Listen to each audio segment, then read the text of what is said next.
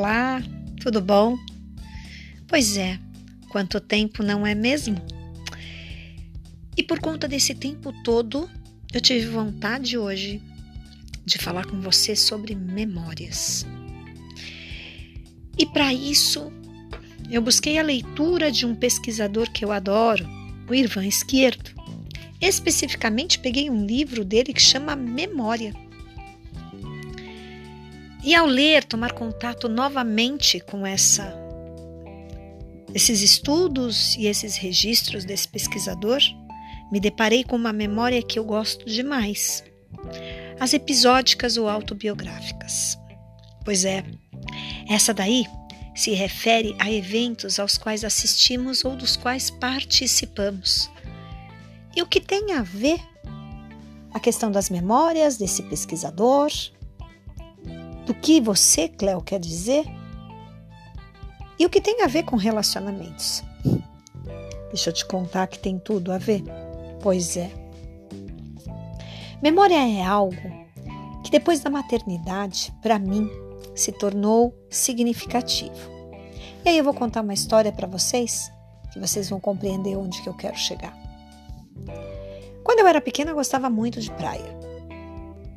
Vivia o dia inteiro na praia quando viajava com os meus pais. Quando cheguei final da adolescência, início da fase adulta, não sei porquê, mas desenvolvi uma certa frescura, entre aspas, de areia e de água do mar. Ia para a praia, mas não gostava muito de ficar melecada com a areia, muito menos molhada com aquela água salgada. Não sei porquê de onde surgiu isso. E aí, depois de muito tempo, tive uma filha. Me casei e tive uma filha linda. Tive, não, tenho. E lógico, como todo pai, quer que os pequenos aprendam sobre o mundo. E eu queria que ela tivesse experiências com o mar. O pai dela gosta demais. E eu, naquela minha frescura adquirida, não sei porquê e nem por qual razão. Enfim, Íamos à praia sempre, sempre, porque queríamos que a pequena tivesse bons relacionamentos com a água, com a areia. No começo, confesso a vocês que foi muito difícil. Na minha memória vêm as imagens e as cenas do chororô, do medo de tocar, de pisar na areia. Isso me fez até pensar algumas coisas que, enquanto mãe, que eu posso ter errado, para que ela conhecesse a areia, a água de uma maneira mais tranquila. Vai saber que expressões caras e bocas eu fazia quando ela ou eu tocávamos em algumas coisas, não necessariamente o mar, e que me causava aquele mal-estar, pois era isso que ela sentia. Odiava colocar os pés na areia, a água do mar incomodava. Durante muito tempo, no processo de aprendizagem dela nesse sentido, do contato com o mar, quantas vezes fomos para a praia, montávamos tudo, a piscininha, o guarda-sol, a esteira, a roupinha, o protetor solar, tudo.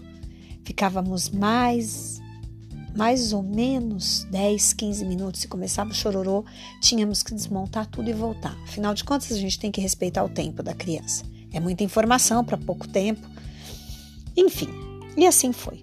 Ela cresceu e o pai fez o papel dele muito bem, levando-a para a água, muitas vezes no colo para ela não ficar com a sensação ruim dos pés na areia, coisa que incomodava, ou alguma conchinha, alguma estrela do mar que pisava, que causava um reboliço que vocês não têm ideia.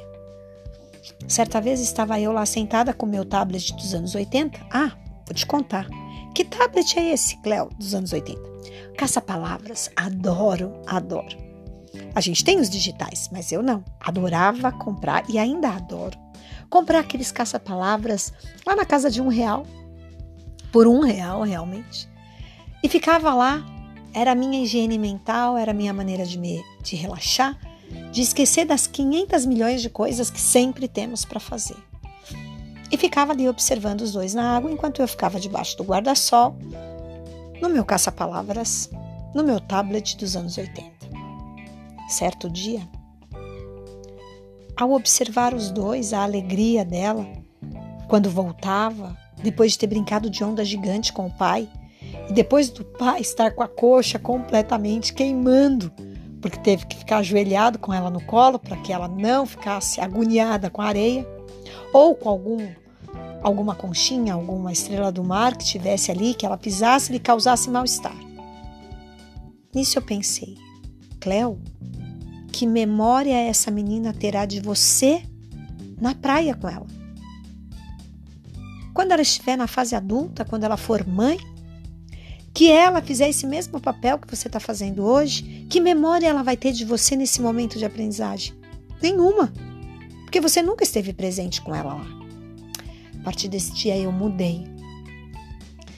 Eu larguei aquela minha frescura da água, do mar, da areia, dos grudes que ficam e falo: não, essa menina precisa ter memórias minhas com ela em momentos de prazer e de lazer e até de medo dentro da água, na praia, na areia.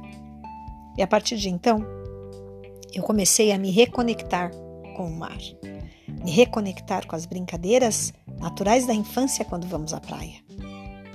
E a partir de então, não só ela e o pai entravam na água, mas eu entrava junto. O que, que eu quis com, com essa história?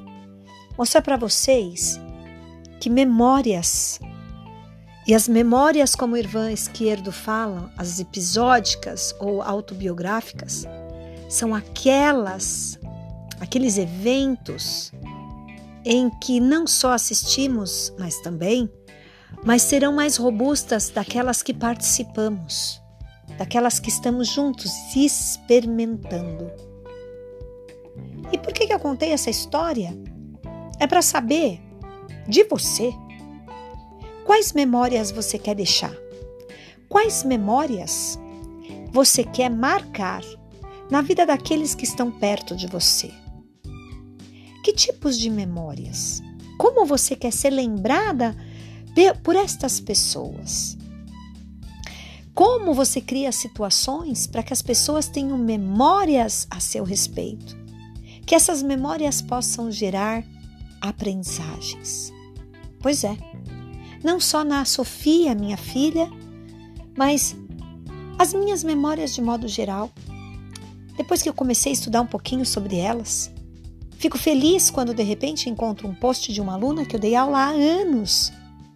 E por acaso eu encontrei uma produção dela no YouTube, em que eu, sem saber quem era aquela professora Ana, agradeço o material que ela produziu informo a ela que eu usei esse material. E qual foi a minha surpresa? Essa professora Ana foi minha aluna num curso de formação de professores. E o que, que ela me diz? Que ela se lembra das minhas aulas, que tem saudade das minhas aulas, o quanto eu marquei a sua trajetória e o quanto ela se inspira naquilo que eu sempre falei. São memórias. Olha que delícia! Então, como é que você tem se comportado? Como é que você tem expressado os seus sentimentos e a sua maneira de ser e estar na vida? Como você tem vivido a sua vida?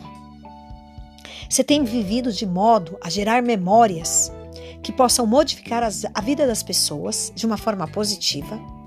Você tem gerado comportamentos que podem marcar as pessoas de modo a ajudá-las a enfrentar os inúmeros problemas que temos a todos os dias e principalmente agora, nessa época de pandemia?